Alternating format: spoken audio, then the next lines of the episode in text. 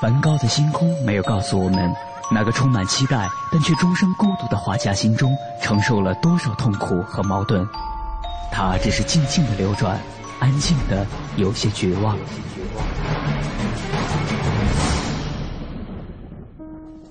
莫奈的睡莲没有告诉我们，那个喜爱平静的人在动荡的时代中，心里有着多少的叹息和遗憾。他只是静静的绽放，用柔弱的身躯撑起了整个时代。毕加索的线条没有告诉我们，那个一生充满激情与创造的人心中有着多么宏大的理想和期待。他只是霸道的出现在每一幅画作中，让世界都看到了自己。如果说一幅幅作品是一次次印象，那么这些印象背后的艺术家们，究竟又有着怎样的故事？凡尘工作室艺术系列全新话题：印象、写实与浪漫，带您一同走入艺术背后的世界，对话艺术家，还原他们最真实的样子。讲述他们最浪漫的艺术理想。本期话题：在局限的世界中探索无穷的未知。本期节目嘉宾：廖小春。廖小春，一九六四年生于江苏无锡，一九八六至一九八九年毕业于中央美术学院，获硕士学位。一九九五至一九九九年。毕业于德国卡塞尔美术学院，获硕士学位。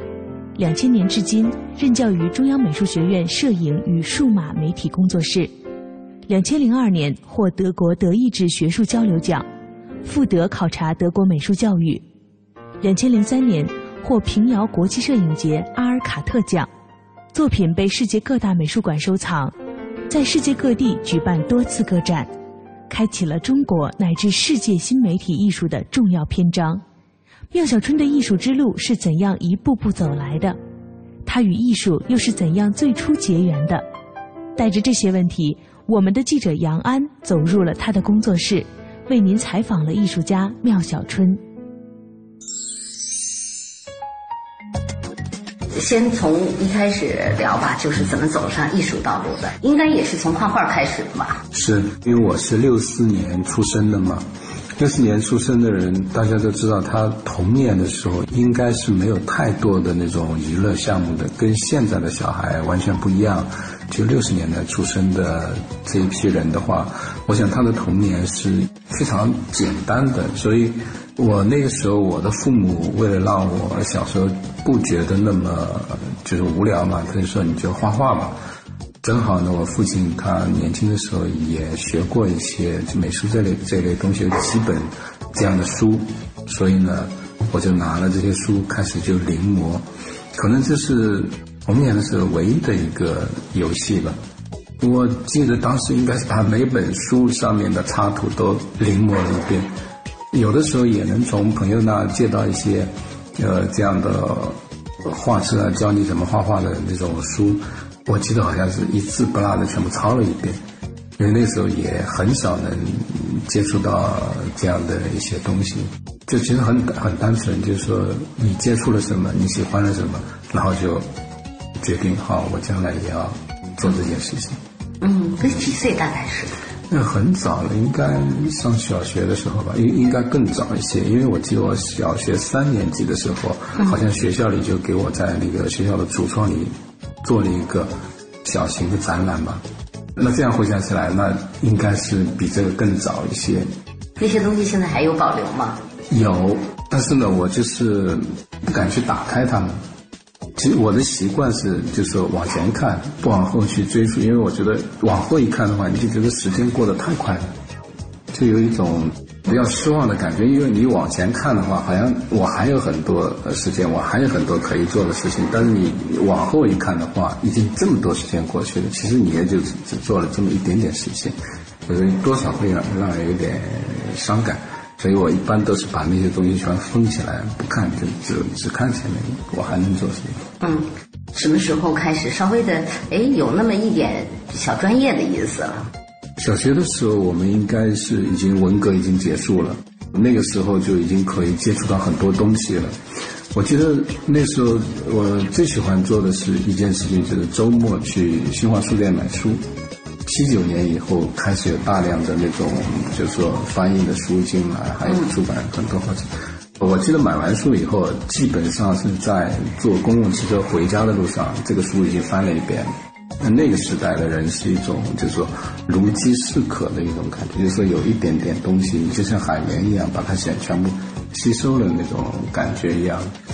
所以，应该从初中开始吧，就觉得我将来肯定要开始从事这种这个职业。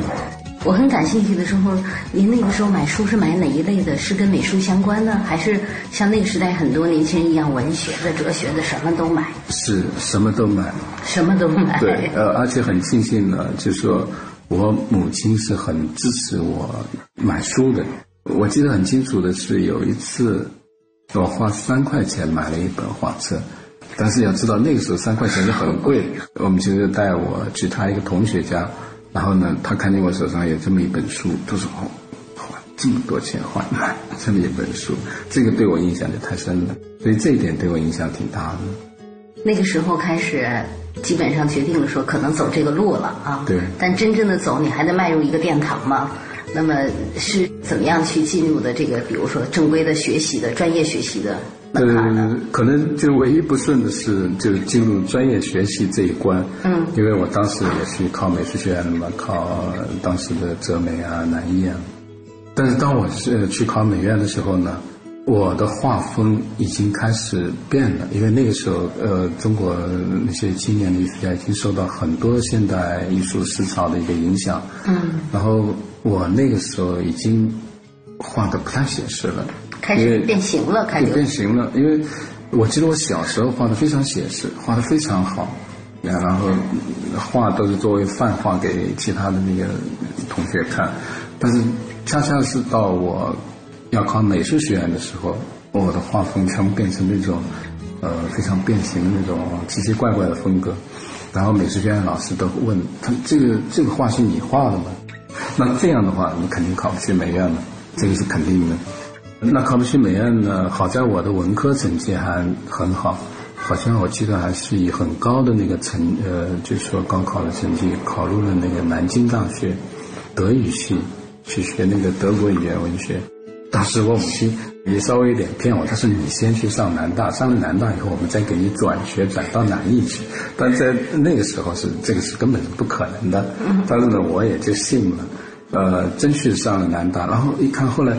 转不过去的，那南大学了两年之后，我想可能我还是要考美术学院，那就是通过考研究生再进去嘛，所以我就课外就开始学那个美术史，后来就考到中央美院呃美术史专业嘛。嗯。因为那个时候呢，就很多人他考美术史专业的话，他麻烦的是外语老过不了。呃，我是德语专业考过去，这个优势就太大了。我记得好像那个时候外语考了八九十分吧，很多我跟我一起考的，就年龄就非常大，都只能考二三十分、三十分，然后一考考好几年。我这个是很幸运的，就是因为文化课都没什么问题，所以就一下子就考考到美院去了。有一点曲线救国的意思，好像。没有办法，不过我回想起来，也许我现在在考美院也是考不去的。因为我其实这十十年以来一直在参加那个美院的判卷嘛，我觉得那个太恐怖了，你根本，他有那样的一种标准，然后呢那样的一种考法，我人就需要曲线救国。我碰到不止一位像您一样，就是小的时候基础非常的好，自己画的画都是这种范本的，然后忽然就会在青年时期，正好也赶上那个时候呢，自己的画开始变形了，然后也在考学的时候遇到挫折了。其实我特别想问的一个问题就是，当时您变形是不由自主的开始变了，还是又觉得这个东西很新鲜，外来的这个东西很新鲜，我去模仿，呃，去去变了的？为什么就会出现这个变形的阶段？那么年轻哦。因为那个时候，你想嘛，我是八零年考美院的嘛，但八零年的时候呢，中国已经开始就是说改革开放，已经开始有很多的信息进来了，而且那个时候是，我是所有的杂志，关于美术类的杂志都订，基本上有点像一个图书小小图书馆一样，所以这个信息可能接受的还是比较早一点、快一点。甚至后来我学学了德语之后，我自己也在开始翻译这样的一个东西。呃，所以我想这个是应该是还是接受到的一种影响，因为它对它不可能自动的就会产生这样的一个变化。而且年轻的时候受影响非常快，特别容易对，你一看觉得哎这里有意思，马上就会受影响，不会像现在你可能还会三思啊或者后行，那时候不会的，那肯定马上就会受影响。曲线救国进入了美院，还是学的美术史，就是中国现代美术史，但是我觉得也无所谓了，就是说。现在看来是美术史，你必须要学的。嗯，因为你如果说一个做一个艺术家，你对整个就是东方的或者西方的这种美术的脉络没有一些了解的话，就基本上会找不到一个切入点。嗯，我所以我觉得美术史是迟早要做的一件事情，所以我觉得这也不算，已经不算是不算弯路不算是弯路了。对，不管怎么走上艺术的路了。对，然后另外的呢，就是进入美院以后呢。画画的时间也多了，基本上是白天上课，晚上就画画，甚至我们还有美术史也有绘画课，我是去的最勤的，所以我毕业的时候其实是交了两个东西，一个是一篇那个美术史的硕士的毕业论文，第二个就是一个个人画展，既有论文也有画。对，但是呢，这个也也许害了我，因为那个时候如果说那我毕业的时候是八九年嘛。那个时候研究生毕业的话，一般肯定是有一个很好的工作。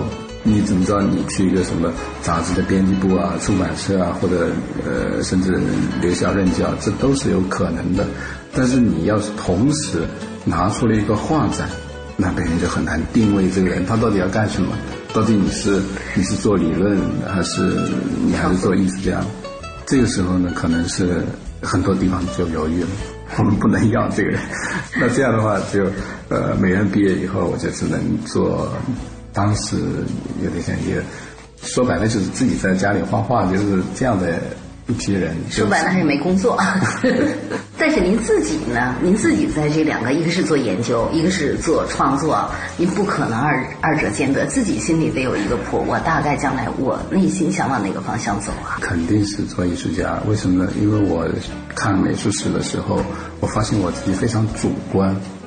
就我看一张画的时候，我经常想到的是，如果让我来做这件事情，我会怎么做？而不是去非常客观的去研究这个东西，怎么来的？就是你做艺术史，你肯定要就是非常客观的去研究它，它是怎么来的，它是怎么回事？你不能说我想怎么做，我会怎么做，这个就不是一个艺术史家的态度啊，肯定是一个艺术家的态度。这是一个研究者和创作者的不同哈。是。嗯嗯。那艺术家肯定是你要从一个创作的起点开始的。想知道当时那个毕业的时候拿出的那个那批画，那是大概是一个什么样的风格？对，那个风格的话，说的好听点就多样一些，呃，然后说的不好听点，也就稍微有点杂了。因为那个时候我们也知道。八五美术运动是吧？嗯。呃，其实也是受了很多西方现代艺术的影响，各种各样的流派，其实都在中国这样走了一遍。呃，那我也不例外。老实说，那句话的话，就有的有点像超现实主义的画风，有的有点像那个表现主义的画风。现在看起来呢，就是说这样一种模仿的痕迹还是挺重。唯一我觉得。现在看起来还有点感动的话，因为毕竟是年轻的时候，凭着那一股就是说热情跟激情在做的这件事情。其实父母也做了很多的那个努力跟支持。当时想想也挺不可思议的，因为一九八八年那个展览是一九八八年年底做的，当时中国是基本上是没有画廊的，嗯嗯，就只有美术学院的，好像有叫美院画廊，现在已经拆掉了。有这么一个展览的地方，而且是一个学生还没毕业的一个学生，反正想起想想也不太可思议，就是在那个时候做这么一件事情，挺辉煌的。出来就没工作了，就自由了。其实自由的不挺好的吗？对于一个艺术家来说，想搞创作的人来说，进了一个自由的状态。是，还是要回到一九八八年那个那个时间段，一九八九年那个时间段去看这件事情。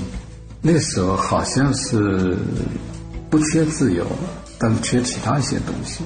你比如说那那时候其他的什么都没有，艺术家没有工作室，没有画廊，没有市场，呃，其他什么都没有，但是你有自由。我记得我第一个工作室是只在北外，因为我爱人呢那时候已经在北外留下了，他也是那个研究生，他是法语的研究生。然后呢，学校就是分了一个十二平米的一个小房间。那在这个十二平米的小房间里面，我不知道有几平米，那个地方就是我工作的地方，就是我第一个工作室就那么大，所以还是相对说来还是呃还是有点困难的。抱着一种对艺术的热爱，才能坚持下来这件事。那我想很多的艺术家都是这样，就中国当代艺术家很多从那那个年代走过来的，都都是这样的。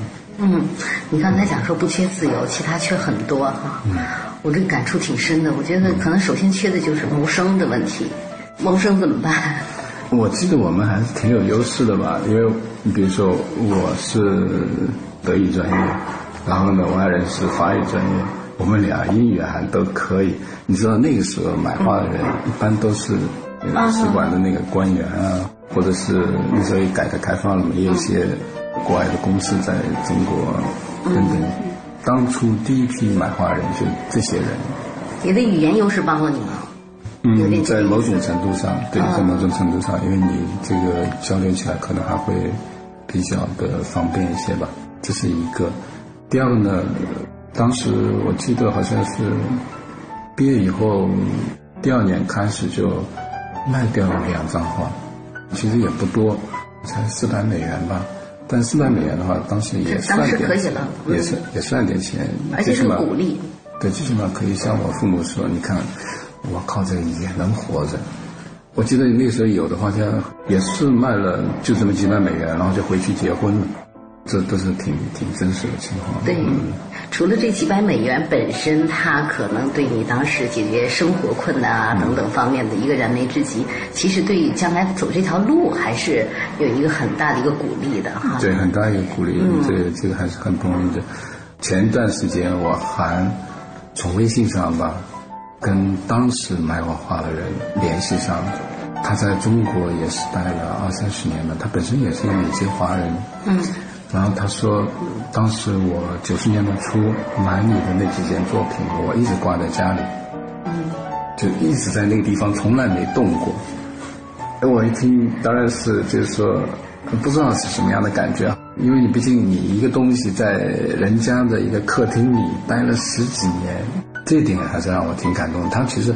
他们也不仅仅是，就是说那个时候人没有太强烈的一种投资的一种感觉，他确实是因为喜欢这东西，跟你有一种交流，他才会买这个画，然后，呃，当然也对我有一个非常大的一个支持。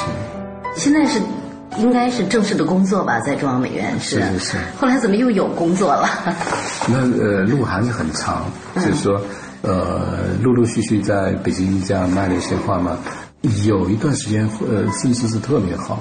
九四年的时候，就刚才说的那个那些华人那一家人，他们介绍了美国比较重要的一些厂家的，像那个《时代》杂志的那个拥有人时代华纳那那些人，他们在北京的时候，那时候他们就买了很多，买了很多呢，甚至我当后来就是可以用这笔钱出去留学，嗯，就去去德国。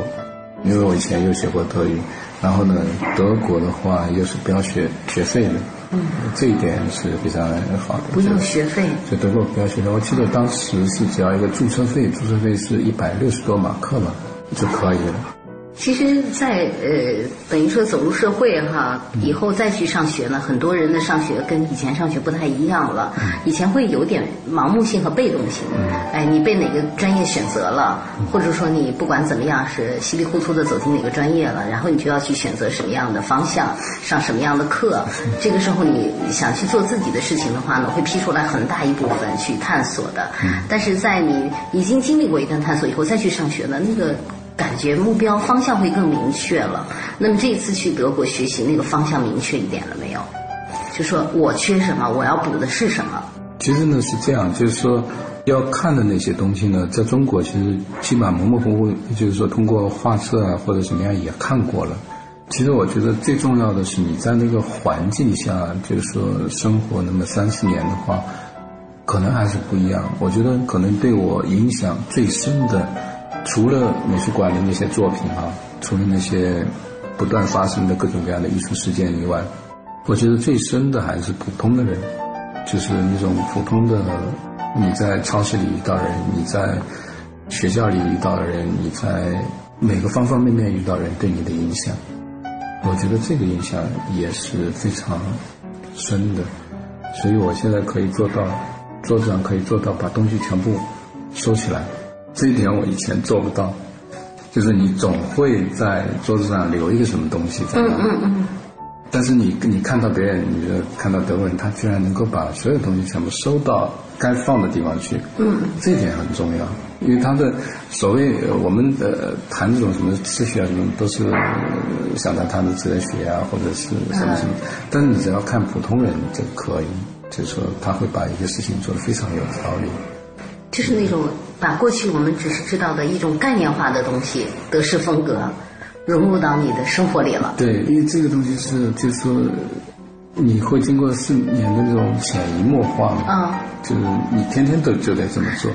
你所有的就每天的日程都是按照某一个规则在做的。你比如说，你会你会知道我八点十分去坐汽车，而且八点十分那个公共汽车一定在那，所以就完全不不一样。然后可能是五点二十回家，那五点二十应该是有一趟车，否则你算不对的话，你会你会很难受。因为你比如说在德国那个冬天非常冷，嗯嗯，你如果你去呃那个车是二十分钟一班。呃，如果说你早去了十五分钟，那就意味着必须在那个那么冷的天气里面等十五分钟。但是你它是有那个行车时刻表的嘛，只要在那个点上去，那你可能只要等一两分钟就走了。但是这个状态和艺术的状态有矛盾吗？我好像我觉得这里面没有什么太矛盾的，尤其我现在做的是，呃，用软件来。做的这种艺术的话，它本身就是算的，所有东西都是算出来的，这所有东西都精确的一些软件来算出来。当然，从我本性上来说，我肯定是就是说喜欢的一种自由散漫一点。我甚至从从人的本性上来说，我们都喜欢散散漫一些。对呀。其实我们缺的可能，呃，不是说你要更散漫，而是要缺的是稍微的稍微的。对，稍微的能够有条理一些。您觉得这个不矛盾？我觉得一点都不矛盾。廖小春曾经在接受采访的时候表示，如果可以的话，他愿意与康德换一天生活，每天读书、思考、吃饭、散步，十年如一日，一日如十年。也许，也正是这种内心的执着与坚定。支持他在艺术上不断的创新。德国阶段的学习在艺术上是如何渐渐给他带来改变的？他在新媒体艺术领域的尝试又是从什么时候开始的呢？稍后回来，听我们为您继续采访妙小春。欢笑声，欢呼声，燥热气氛，心却很冷。聚光灯。是种蒙恩，我一等。我真佩服我还能幽默，掉眼泪是用笑掩过，怕人看破，顾虑好多。不谈寂寞，我们就都快活。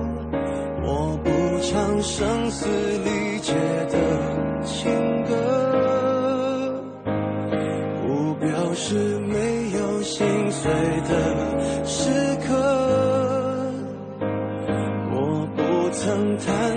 伤口任宰割，愈合就无人晓得。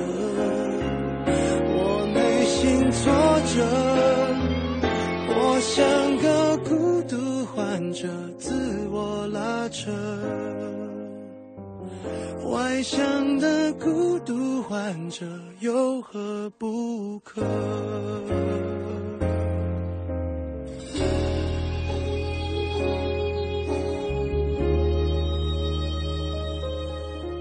笑越大声，越是残忍，挤满体温，室温更冷，晚意关灯，空虚扰人，我却不能喊等一等。你说你爱我，却一直说我不该窝在角落，策划逃脱，这也有错，连我脆弱的权利都掠夺。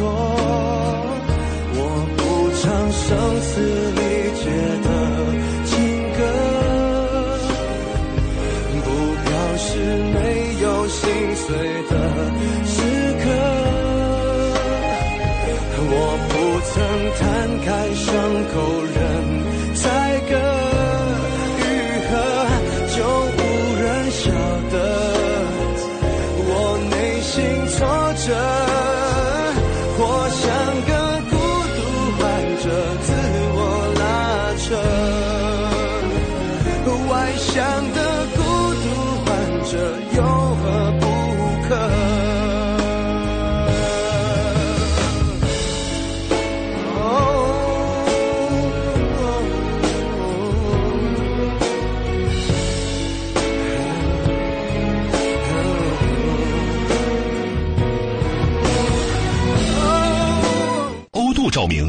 就是欧度照明，全国招商零二零三九九三五九八八。我是赵薇，厨房电器我选万和，热水器我更选万和。联邦三十年，中国好家具，联邦家私，中国家具领导品牌。奶瓶三十五，背带裤一百二十九，学步车四百六十八。姐，这小家伙开销可不小呢。哎。自从儿子出生以后啊，我都好久没有买过新衣服了。你姐夫也不送我花了。姐，过日子不能光靠省，还得学会经营呢。你得学学理财了。据我了解呀，白银投资就不错，只看一根 K 线图，二十二小时随时交易，模拟一次就会做。你边带宝宝边做白银，什么都不耽误。是吗？你再详细说说。你呀，发条短信八零八到幺二幺幺四了解一下，免费咨询。好，八零八到幺二幺幺四是吧？我现在就发条问问。白银投资让你的生活更美好，发送短信八零八到幺二幺幺四，发送八零八到幺二幺幺四，免费开户做白银。投资风险需谨慎。中国广播音像出版社隆重推出的《中国广播经典系列朗诵 CD 光盘》，既有夏青朗诵的唐诗三百首，也有方明的播音作品专辑，还有集合齐越、葛兰、雅坤、于芳、姚科等中央人民广播电台老中青三代播音员精心演绎的配乐朗诵光盘、中外名篇经典诵读和红色经典作品朗诵。朗诵作品风格多样，赏心悦耳，是中国朗诵艺术的优秀典范。产品均随碟附有作品原文，是学习、欣赏和正音的难得佳品。欢迎登录中国广播网查询，咨询电话：零幺零八六零九二五幺幺，零幺零八六零九二五幺幺。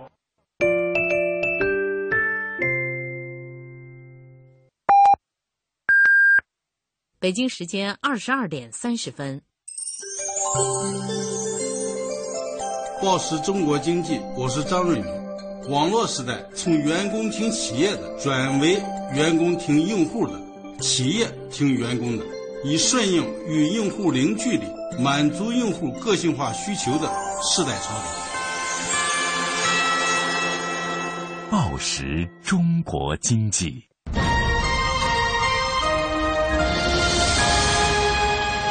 经济之声，进一步的声音。经济之声，这里是中央人民广播电台经济之声。每当夜晚来临的时候，瞬间，瞬间，瞬间，可以成就未来，变成故事，铭记终生；也可以石沉大海，无人问津，被人遗忘。瞬间稍纵即逝，但每一个瞬间又是那么真实。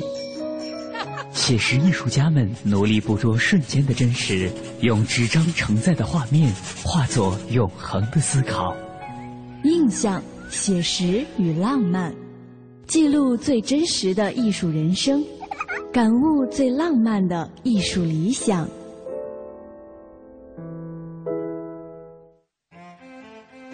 从一九八二年进入南京大学德语语言与文学专业学习开始，缪小春就和德国渐渐地结下了一份深深的情缘。从最初从早到晚的学习德文，到后来一九九六年后连续四年在德国的学习生活，他完成了一个逐渐了解德国的过程。他说，德国的学习给他带来了很多改变。德国人那种按照预定计划一直向前，绝不左顾右盼的习惯，也为他日后的创作带来了很大的影响。他的创作究竟为什么从绘画转向了新媒体？德国的生活又是否决定了他的创作风格呢？带着这些问题，我们的记者杨安在缪小春的工作室继续采访了他。那个时候在德国还是还是在学习绘画。对，一开始的时候还是绘画，嗯，第一两年是绘画，呃，真正变成那个新媒体的话，应该是后面两年，九七年的吧，九七九八年的吧，啊，那时候也在德国看了很多东西嘛，然后觉得也许其他的东西也是可能的，所以就开始尝试其他的可能性。在德国开始尝试新媒体的，最早是摄影，最早是摄影，因为当时第一个项目是那个文化碰撞。嗯，然后呢，这也是我的毕业创作。当时我就设想，我在德国生活了这么四年，我有的一些感受，怎么样通过一件作品来表达出来？这个时候呢，我就呃用玻璃钢做的一个古人的一个雕像。当然，这个人的脸型是我自己，就好像我从遥远的东方空降到了这个德国一样，在里面游走。而且因为这个人是穿了一个大概两千多年前这样一个文人士大夫的一个衣服嘛，就更觉得奇怪，好像是从两千年的东方到了先进的西方、先进欧洲这样的一个感觉，像插进去的一个钉子一样。挺有哲学感的。没有没有，我因为我是等于是把自己游历出来，重新来看这件事情，而且因为是通过照片来表达嘛。照片表来表达的话呢，这样的话，他等于是他是一个表演者，他在经历我经历过的那些事情，从中国过来，怎么说呢？有点用另外一个身份的我来经历我所经历的那些事情，然后我呢又现在又作为一个旁观者，在观察这样的过程，同时用照片把它再记录下来。您刚才讲您这个作品的时候呢，其实我想到了我们看到的您的其他的作品啊，很难用语言去描绘，但是我总的一个感受呢，就是有一种哲学感在里边，也可能您自己并并不认为说我当时创作的时候可以去想这些东西。那我就想问一下，说在德国，因为我们知道德国哲学它真的是底蕴非常的深厚，就这种东西有没有对你有一个影响在里边？我相信呢，就是说，如果说是有影响的话，也是一种非常片段的、零零星星的这样的一个影响。我说实话，我没有特别系统的去那个研究过德国的哲学，因为我记得我我研究生一年级的时候，尝试着翻译查拉图斯特拉如是说，就是那个尼采。尼采那个。翻完第一章不到第二章，我就再也翻不下去了。有的东西你能看懂。你反反复复的去组织文字，也能把它弄出来。嗯。但这样的一个过程，我觉得是另外一种，完全是另外一种创造了。就是我到底要什么吧？我是要文字的一种创造，还是图像的一种创造？后来我想，我可能还是需要是另外一种图像这样的一个创造。所以我想，这种影响的话，可能只是一种零星的一种片面的一种影响。再回到主题来哈。从德国是哪年回来的？九九年底。九九年，基本上就学完就打包开始往回走了。因为我当时想，就是说，可能我做艺术还是要回到中国。为什么？就是在德国，你老有一种就说不清楚的一种忧虑、烦恼。因为你老要保证你的那个银行的户头上有多少钱，这是你肯定要做的的一件事情。因为你不可能说你把钱用到光光的，然后继续做艺艺术创作。但是在中国就完全不一样，在中国你敢就是说花钱，老觉得你在中国肯定应该死不了，就这种感觉。你可能会活得比较那个窘迫，但是不不至于说会活不下去。我觉得这是可能是有这样一个底线之后，你就会比较放得开了。啊，加上就是回到中国第一年，我做第一个展览的时候，就是花到口袋里可能只有两两千块钱嘛。如果说你花到口袋里只有两千块钱，在德国你会非常焦虑，但在中国无所谓，两千块钱，我反正过了这个月，下个月又有工资了或者怎么样了，我能活下去就行，是吧？然后你再接着做就行了。所以那个时候九九年底的时候，刚学完，刚做完别的时候，马上就打包回来了。回来去中央美院吗？回来那个时候还算比较幸运吧，中央美院正好在成立一个摄影专业。这个专业呢，当时在美术学院也算是比较新了，因为以前摄影专业，比如说电影学院有，或者其他的地方有，但是在美术学院的话，中央美院还算是应该算比较早的，九八年、九九年那时候就开始做这个摄影专业。那我的毕业创作呢，又正好是用照片来做，当时就去了这个摄影工作室。那其实这个专业在中央美院的成立，实际上也是一个标志点，就是可能国人越来越认可摄影也是一种艺术，或者说把它作为艺术的一个一个一个门类去看待了。是，就认可它，就摄影摄影可能像绘画或者雕塑一样，可能是可以被用作呃艺术表达的一种媒介呃这样一个事情，所以在美术学院有也就开始有了这样一个专业。但是那个时候开始，这个影像吧，不仅是摄影、摄影，还有这种动态的东西，甚至什么动画的、三三 D 的各种各样的东西，真的是这个技术发展是突飞猛进。您当时也没有想到说，后来十来年会遇到这么一个技术发展的，可以说是蓬勃发展的时期吧？是，但是我觉得我们还是应该说还算比较能够接受这样的一个变化吧，因为因为我在德国当时学的就叫自由艺术。自由艺术是什么意思呢？它就是说，你可以学任何一种媒介，比如绘画、雕塑啊、影像等等等等，只要这种媒介能够用来服务你的表达，甚至于这种媒介你可能以前从来没接触过，但是你觉得可能特别适合于你的那个艺术表达的需要，那我们就可以找很多人帮忙。嗯，其实，在德国的美术学院里面有这样一个这样一个体系，就是说。有很多的那个类似于技师一样的这样的老师，就是学生他做这个作品的时候，他可能遇到技术上的困难的话，会去问他们。就教授跟那些技师的这样的老师的话，他是分开的。嗯嗯。教授他可能不一定懂那些技术上的东西，嗯，但是会做一些艺术上的指导。但是那些技师嘛，他可能自己不一定做艺术作品，但是他对这个技术非常在行。嗯嗯。他可以帮你解决很多的你。不太擅长的这种技术问题，所以当学生的时候就已经习惯于这样的一个方式，就是说我可能不知道该怎么做，但是我可总是可以找到人帮我。其实我回到中国来的话，说实话，连电脑都不会看。您自己是就是年底，当时呢还问我的同事这个电脑怎么看，然后开完了以后还不会关。然后下班，然后偷偷问他这电脑，你不告诉我怎么关掉？那是一九九九年。九九年，嗯。对，但是现在我们我说这个话也不难为情了，因为现在别人已经把我看成是另外一种状态的人。但是我现在要说的是，十几年前我真的是，就是所谓媒体之家等等等等啊。十几年前我真的是连电脑开关都不会的。但是我觉得我也不怕这个东西，这个东西可能一两年。是个技术性的东西吧？一学就会了。学会了以后关键是，就是说怎么去用它。因为我相信，在技术上，在这个技术上，比我好的人不知道有多少。但是他们不一定会真正就是说用这个技术去做他们想要做的这个艺术作品，想要表达他们自己。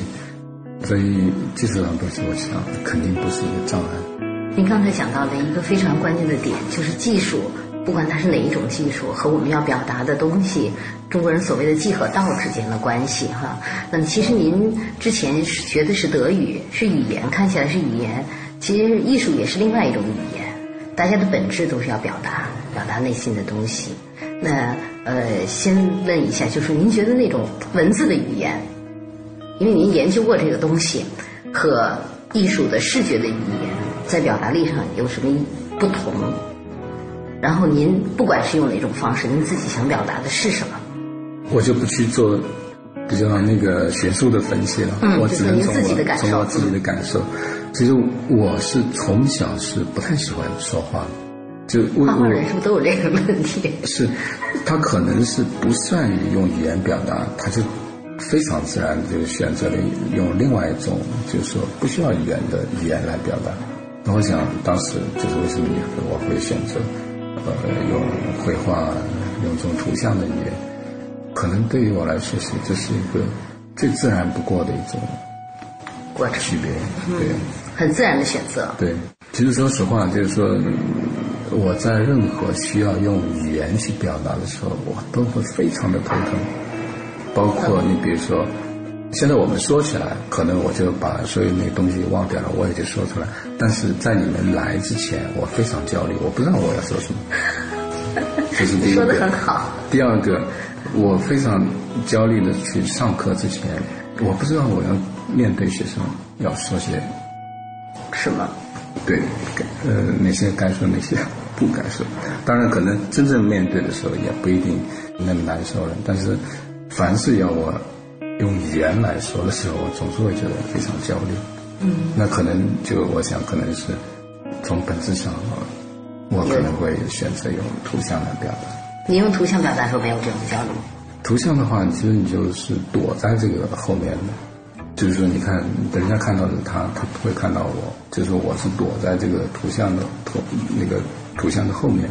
嗯。但你用语言表达的话，你肯定是你是在就在这个听众或者观众的前面。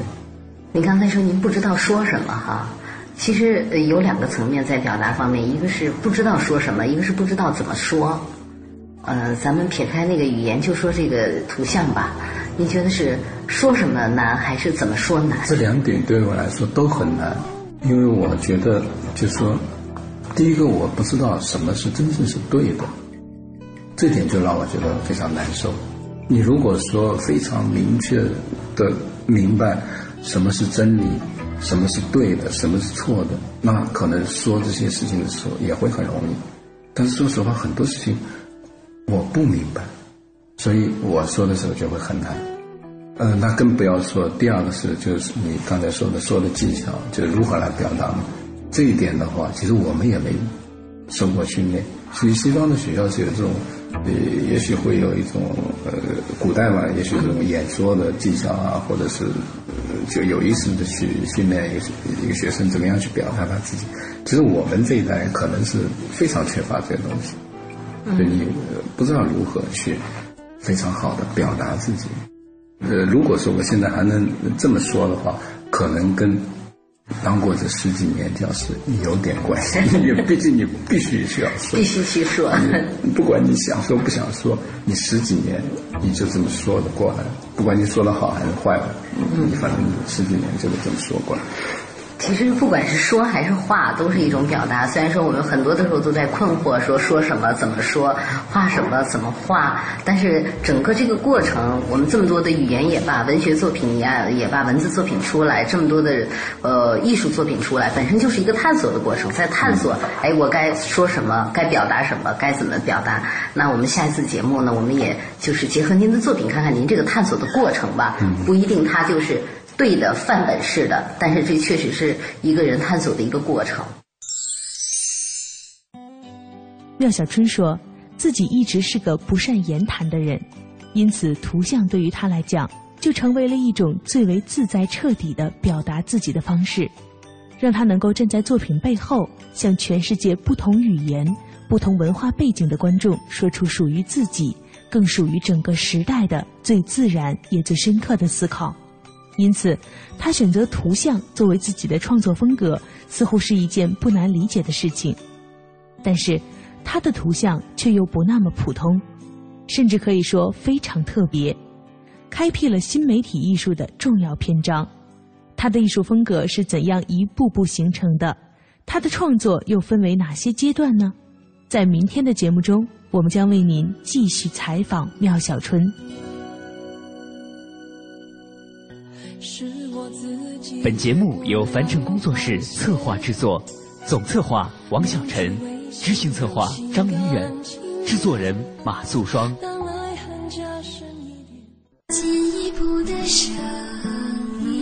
经济之声，您即将收听到的是《非常科学》。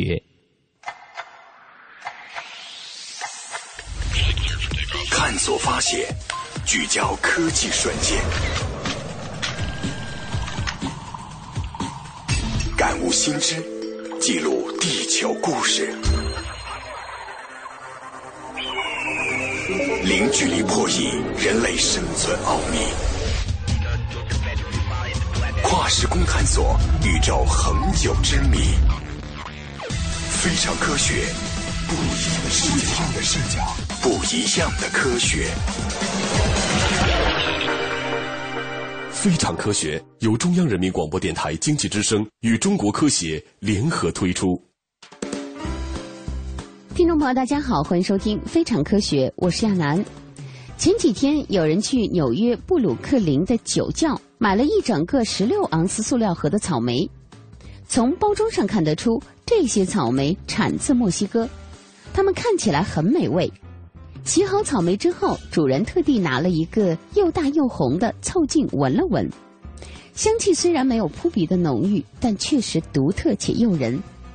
咬上一口，那稍带泥土清香的甜味儿和一丝刺激的酸味儿，立刻在唇齿之间弥散开来。可来得快，去得也快，没多久味道就淡去了。今天的非常科学，我们要和您说一说科学家怎么种草莓。或许这位先生这次还算幸运，很多人对超市里买回的草莓向来一般，要么勉强满意，要么非常失望。或许你还曾经买过一丁点味道都没有的草莓，很多人也一样对此不满，甚至已经有专门的访谈了。虽然超市里基本上每个月都有草莓卖，但是消费者调查显示，大部分人在这种善变的水果身上冒险的时候，每年都不超过四次。但这不全是草莓的错，在培育适合超市售卖的草莓时，我们不可逆转地把一些曾有的香气和味道给冲淡了。现在，科学家们正在摸索着重塑这些美味。现代草莓的培育史在很久以前就开始了，早在石器时代，我们就吃过草莓。几千年来，人们在温带地区采集野生的草莓。到了十六世纪，或许更早些，人们开始在自家花园里一丛丛的种植草莓了。在美洲登陆之后，欧洲人发现了一种当地的圣女草莓，它结的果虽然又小又多，但却十分的香甜。十七世纪，探险家们把这个品种带回了法国。在十八世纪早期，法国的军事工程师兼间谍阿梅代·弗朗索瓦·弗雷齐耶在智利的海滩上发现了一种果实特别大的草莓，于是管它叫做智利草莓。他带了五颗标本回国，种在了圣女草莓田附近。就和许多属间植物一样，两块大陆上的草莓杂交了。它们的后代个儿大，而且味甜，是现在栽培的草莓们的祖先。如此性感的水果诞生于一场在法兰西的滥情，这个设定一点都不违和。为了满足当今工业化农业的需求，植物育种家们不知疲倦地对草莓进行着各种杂交，努力将优良性状尽可能多地集中在一个品种之上。他们培育出的草莓能结出更多的果实，茎干更粗壮，提前甚至全年挂果，提高抗性，使植株不易生病，并保证果实有红唇一般的色泽。但是育种过程中几乎没有关注香气和味道，并不是培育者们不关心，他们也关心，但要保证草莓在杂交这么多代之后还能保持这么多不同的特征，实在太困难。佛罗里达大学的草莓育种家万斯惠特克说：“每次有培育者想加入一个新性状，育种的复杂程度就会增加，也更容易搞砸。这种情况下，培育者们优先选择了让草莓长得更好的性状。对于育种者来说，他们的客户、苗圃、运输者和食品店，并不把味道作为首要指标，大家主要关注的是产量、皮实程度和卖相。今天，世界各地的农户们每年要给超市种出两千五百万吨的草莓。在美国，草莓主要种在气候养梅的加州和佛罗里达州。至于节目一开始我们提到的在布鲁克林买到的那些，则是目前美国市面上最常见的墨西哥进口草莓，因为那里的劳动力更加便宜。现代超市里卖的草莓大概是种植最广泛的品种了，不过它们当然不是唯一的品种。几个农户和园丁保存了十几种不同品系的草莓，一些曾经风靡过市场但并未被大规模生产的草莓。这些遗留的品种中有好几种都比现在超市里卖的要好吃得多。一些园丁很喜欢一角钱大小的野草莓，它们也叫做阿尔卑斯草莓或者法语里的森林草莓。这种草莓可以是红色、黄色或者白色的，混合了草莓、菠萝和玫瑰的味道。还有一种个头大一些的麝香草莓，它们的肤色是暗红与红紫相间。果肉则是松软的白色，有股特别的花香和馨香，带着蜂蜜、红酒、甜瓜、树莓、肉和奶酪的味道。大卫·卡普在史密森尼杂志上这样描述说：“一些人给了好评，另一些人却不嫌恶它，它香气太强烈了。一些熟草莓能让整个房间都闻到。”简·奥斯汀在一八一五年出版的《艾玛》中也提到过麝香草莓。野餐的时候，大家一致同意麝香草莓。当时他们在英格兰叫做浩博，跟其他的品种比起来，那是无尽的好，没一个能和它相提并论。其他的压根儿就难以下咽。另一种深受喜爱的品种是马拉杜斯草莓，它是上世纪九十年代在法国培育出来的，香馥十足，味道超赞，果实大小介于野草莓和超市售卖草莓之间。既然这些好吃的草莓存在，我们为什么不商业化种植它们呢？麻烦在于这些品种很容易罹患常见的作物疾病，它们结的果实比较少，而浓郁的味道集中在比市面草莓小很多倍的果实之上。此外，它们很容易在从田野被运到超市的路上变得软烂，就算幸存也不会新鲜很久。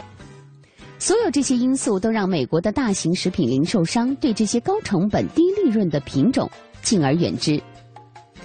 一些科学家们没有去尝试商业种植这些相对娇小的麝香草莓和阿尔卑斯草莓，而是取而代之，试图将它们的味道融入个儿大的现代商业品种之中。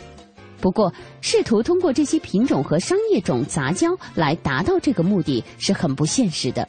因为这两种草莓已经有了不同的染色体数，它们的杂交后代将不再可遇。相反，研究者们尝试过解码它们各自色香味的化学组成，从而找出决定性的成分，然后再用这些信息弄出能够孕育最美味草莓的植株。当一株草莓进入挂果期时，果实会从绿色变成白色，再变成粉色，最后变成醒目的猩红色。因为相应的红色素天竺葵素三葡萄糖苷会在果实表皮累积，果实开始产生并浓缩许多糖和酸，而这二者的平衡对果实的味道至关重要。总的来说，人们更喜欢甜的。不过，还有一个更加复杂的化学成分同样重要——杂环有机化合物，能从植物里飘入我们鼻子的高度芳香的分子，就好比是香甜提神的橙子香、草腥味、香松等等。草莓散发出的杂环化合物，目前已经知道的有超过三百五十种，而那些保留下的品种，像阿尔卑斯或者麝香草莓，应该会比超市草莓产生的更多。但一个草莓仅仅有很多芳香分子，也是不足以增强味道的，它们必须有正确的组合，错误的搭配会产生，比方说酸涩味或者草味十足的草莓。这些年来，科学家们已经锁定了一些关键的分子，比如说呋喃酮。这种分子是草莓味的精华，它的别名就是草莓呋喃酮。另外一个关键的味道分子叫做邻氨基苯甲酸甲酯，存在于那些遗留品种之中，但超市草莓里却没有。最近，惠特克和他的同事们发现了一种先前没有发现的化学物质，它能够让草莓变得更好吃。在二零一零到二零一二年间，惠特克和他的队友们在佛罗里达的怀莫马召集了一百六十六个男性和女性去品尝草莓，同时给味道、甜度和口感打分。这群科学家们还用机器气化并蒸馏了草莓，从而探明其中的每一种糖类、酸类或者杂环化合物，不断充实草莓气味的化学档案。他们把实验分析结果和品尝分数综合之后，找出了从前研究中没有发现的十七种香味分子。例如，他们发现丙味葵内酯，这个分子和强烈的桃子味有关。当和其他正确的芳香小伙伴混合时，也会让草莓更加可口。这个冬天，佛罗里达大学会全面商业化他们的新草莓品种——感性佛州。这个新品种的含糖量比目前该州的主要商业草莓品种多百分之十五到二十，含有的丙味葵内酯也更多一些。惠特克和他的团队还发现了与丙味葵内酯有关的草莓基因组序列，并打算用这些基因标记来辅助人们更好的杂交番茄。他们从草莓苗上取嫩叶样本，并分析里面的 DNA，由此判断这株植物长大后是否会制造丙味葵内酯，以及是否会出现一系列其他的性状。这些信息将帮助人们决定要把哪些苗养大，而把哪些苗处理掉。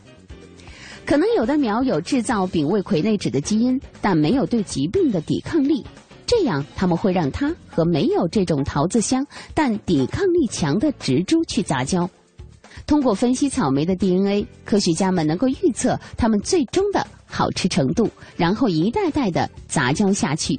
如此更高效的培育更好吃的草莓，这个过程可能得花五到八年时间，但 DNA 分析可能会让其进展变快。用科学培养草莓的前景惹人垂涎，但我们也该记住，超市草莓让我们失望的地方不仅仅只在化学组成，其中也有心理因素。现代的超市草莓像一种视觉错觉，我们把它培育得非常有色相，但也同时耗尽了它的香和味儿。如此一来，一个标准的草莓，那种闪亮的猩红色心形果子，带着亲切的地，不断的在舌头发现真相前挑逗着眼球。这种感官上的不匹配，有可能给它的味道招来更多差评。在超市购物也剥夺了丰收的喜悦。熟的恰到好处时采摘下的草莓会有更结实的口感，糖分和香气也比在卡车暗箱里几经折腾后货架上的草莓要浓郁。不过，这其中也夹杂着自己采摘后发自肺腑的满足感，亲手摘下水果并品尝的喜悦之强烈，有时甚至能补偿美味的缺失。惠特克说：“如果我让人们到田里采些草莓吃，他们会说啊，这个好赞。不过，我会告诉他们，这其实就是你在超市买到的品种。”好了，到这里我们今天的非常科学也要暂时告一段落了。主持人亚楠代表编辑制作，感谢大家的收听，并诚邀您明天同一时间继续关注非常科学。